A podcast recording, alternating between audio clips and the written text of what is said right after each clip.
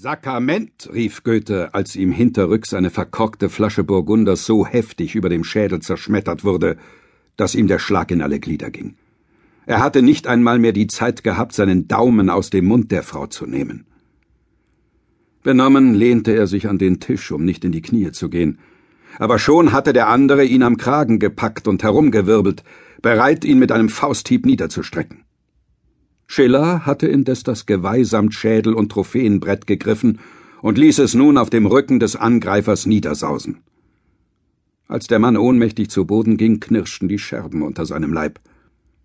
Während Schiller das Geweih nicht aus der einen Hand gab, stützte er mit der anderen seinen Freund, bis der seine fünf Sinne wieder zurechtgesetzt hatte.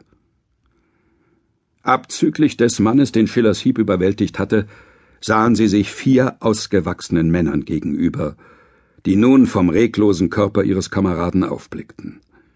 Kräftigen Landmännern, die, würde es zu einem Faustkampf kommen, weder abgeneigt noch ungeübt schienen. Goethe hob beschwichtigend die Hände. Messieurs, keine Hast und kein böses Blut. Ich bin durchaus willens, für die Unannehmlichkeiten aufzukommen. Das werden Sie, Sie vermaledeiter Leichenfledderer, sagte einer der Bauern und legte seine lederne Schürze ab. Das bezahlen Sie teuer. Und zwar in ganz besonderer Münze.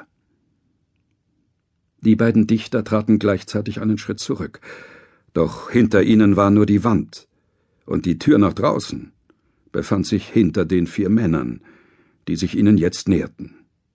Schiller sah zu Goethe, der zuckte mit den Achseln. Dem Manne kann geholfen werden, sagte Schiller, schwang das Geweih über dem Kopf, traf den mutigsten ihrer Angreifer am Kiefer und holte ihn von den Beinen.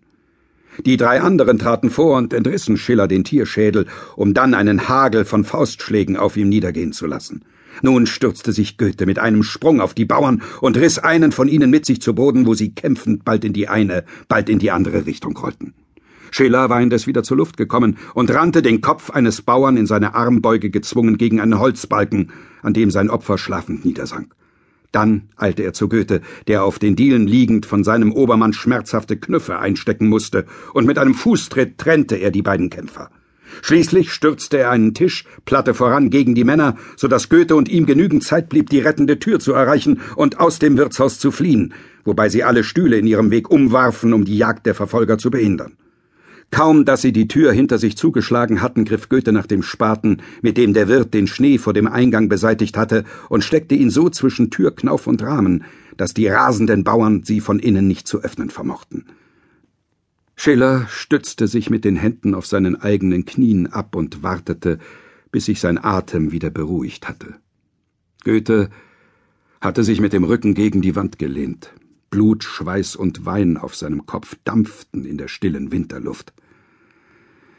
Er legte eine Hand auf seinen Scheitel und schmeckte danach von den Fingern. Meinen Kopf hätte ich wohl geopfert, aber um den guten Wein ist es mir schade. Schiller richtete sich auf, und mit spitzen Fingern entfernte er zwei blutige Scherben aus Goethes Haar. Wir haben unsere Mäntel in der Stube vergessen. In der Tat. Und da wir gerade von der Stube sprechen, warum ist es eigentlich so still da drinnen geworden? Es war deshalb in der Stube so still geworden, weil die drei Bauern den hinteren Ausgang genommen und das Wirtshaus nun umrundet hatten. Als ihre wütenden Fratzen hinter der Ecke erschienen, brachen die beiden Weimarer ihre Atempause ab und gaben erneut Fersengeld. Der Weg zur Straße war von den Bauern versperrt, also mussten sie das Dorf anders verlassen, zwischen den Häusern hindurch und über die Stoppelfelder. Der Schnee war schwer und tief, so dass Jäger wie Gejagte nur langsam vorankamen, wie auf einem Bogen Vogelleim, und in der mondlosen Dunkelheit mehr als einmal stürzten. Die beiden liefen hinunter bis zum Fluss, aber Schiller setzte keinen Fuß aufs Eis. Tod und Verdammnis, schimpfte er. Die Ilm. Wohlan, überqueren wir sie. Von Herzen Dank. Aber ich übergebe mich lieber dem Lumpenpack als den Fischen. Es ist Februar. Gehen Sie nur. Das Eis wird uns tragen. Ihr Wort darauf? Gehen Sie nur. Ich gebe Ihnen mein Wort, erwiderte Goethe.